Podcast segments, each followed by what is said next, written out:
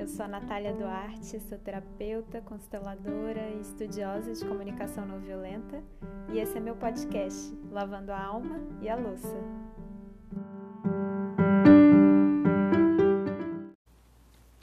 Ei, gente, tudo bom? É, vim trazer hoje uma reflexão que é relativamente rápida, mas é bem profunda e acho que vai ajudar todo mundo aí nas suas relações. Eu vou falar aqui pensando na relação de casal, mas isso também serve para outras dinâmicas, tá? De sociedade, de trabalho ou dinâmicas familiares também.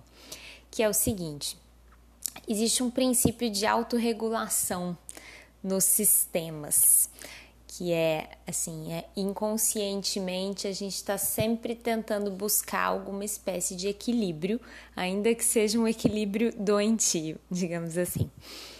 É, e aí isso faz com que, por exemplo, no casal é, ou numa sociedade, né, enfim, uma dupla, né? é mais fácil a gente observar na dupla. Isso acontece em grupos maiores também, mas vai ser mais fácil entender com esse exemplo da dupla. No casal, por exemplo, né, o casal ele forma um sistema, um pequeno sistema ali, né, as duas pessoas formam esse pequeno sistema. E esse sistema vai estar, tá, então, sempre buscando essa autorregulação, né, as duas pessoas inconscientemente estão buscando essa autorregulação que, que isso significa? Significa que se tem um excesso de alguma coisa em uma pessoa, é porque está tendo falta na outra. Para dar exemplos bem claros. É, às vezes uma pessoa reclama que está muito sobrecarregada, que faz demais, que o outro não se move, que o outro é folgado, que o outro é passivo. Mas o que faz com que o outro possa ser passivo é justamente o fato é, dessa primeira pessoa estar ativa demais. É, ou um outro exemplo, uma pessoa é muito raivosa, muito explosiva ou reclama demais. É, isso acontece porque existe uma outra pessoa que está falando de menos, que está se posicionando de menos, que está é, expondo seus incômodos de menos. É, e vice-versa, tá? É, não é sobre de quem é a culpa, a responsabilidade é dos dois, obviamente, pela dinâmica, mas o que eu quero dizer com isso é que é, se uma das partes é, se sente, né, tá se sentindo desconfortável, se tem alguma espécie de excesso do outro lado, né, o que essa pessoa que, que tá incomodada com esse excesso pode fazer é justamente fazer um pouco mais daquilo que está incomodando ela. Então, uma pessoa que está se sentindo sobrecarregada e acha que o outro é folgado, ela precisa soltar um pouco as rédeas e relaxar um pouco mais.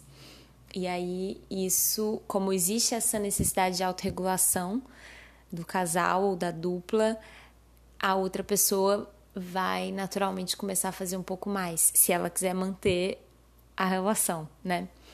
É, ou no caso da, da, nesse exemplo que eu dei da pessoa que é, incomodada que a outra é muito raivosa, ou que o outro é muito raivoso, ela precisa começar a falar um pouco mais, a se expor mais, ela precisa reclamar um pouco mais, né? Ela precisa ceder talvez um pouco menos, porque aí isso naturalmente vai fazer com que o outro ocupe um pouco menos de espaço na relação, né? Toda vez que tem uma, uma pessoa que está ocupando espaço demais na relação é porque tem outra que está abrindo mão de ocupar um espaço, né? É, então isso é, eu achei essa teoria muito interessante. É, eu é, conheci ela recentemente por um, por um, um psicólogo, porém é, eu já tinha observado essa dinâmica, mas eu nunca tinha visto ela, ela sendo colocada assim, né, nessas palavras que, que eu achei tão é, claro de ver, né? E aí eu faço esse convite aí para vocês é, refletirem na vida de vocês, nas relações de vocês e aí, de novo, né, pode ser uma relação familiar, pode ser algum outro tipo de relação também, né? Aquilo que o outro está fazendo demais e que está me incomodando é, é porque eu estou fazendo aquilo muito pouco. Eu preciso fazer aquela mesma coisa que está me incomodando um pouco mais, ou vice-versa, né?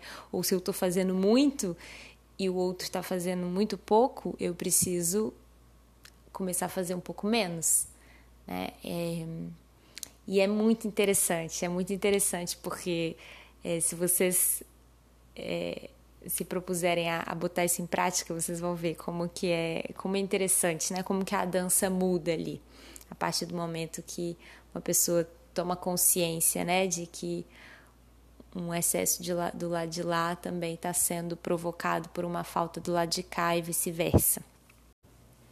Porém, é importante ressaltar que nem sempre, nem tudo tem a ver com esse processo de autorregulação, né? Porque existem outros processos, por exemplo, o processo de espelhamento, que é o contrário, ou seja, né, quando o outro faz algo que me incomoda muito porque eu tenho essa mesma característica, porém que está inconsciente.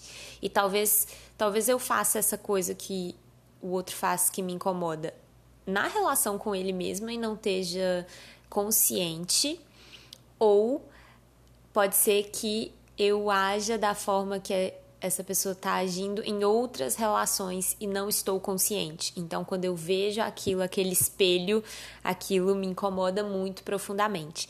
Então, geralmente é uma dessas coisas, tá? Quando tem uma. Quando a gente se afeta muito profundamente por um comportamento do outro, ou é porque está acontecendo esse desequilíbrio no qual eu estou fazendo muito pouco daquilo que o outro está fazendo e que está me incomodando ou é porque eu faço exatamente igual e não estou consciente. Mas eu queria trazer esse foco maior nessa questão da autorregulação, porque eu vejo pouca gente falando sobre isso e é muito interessante, né? Então é isso, era essa mensagem que eu queria trazer aí para vocês refletirem a respeito desse movimento dos extremos, das compensações, da busca dessa homeostase né, nas relações.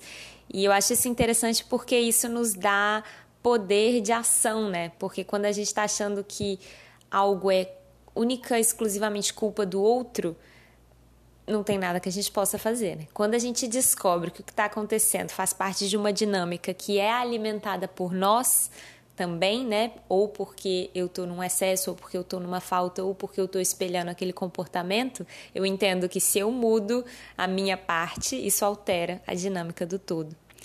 Então é isso. É, me mandem aí os comentários se tiverem perguntas. Eu vou adorar aprofundar nesse tema. Um beijo.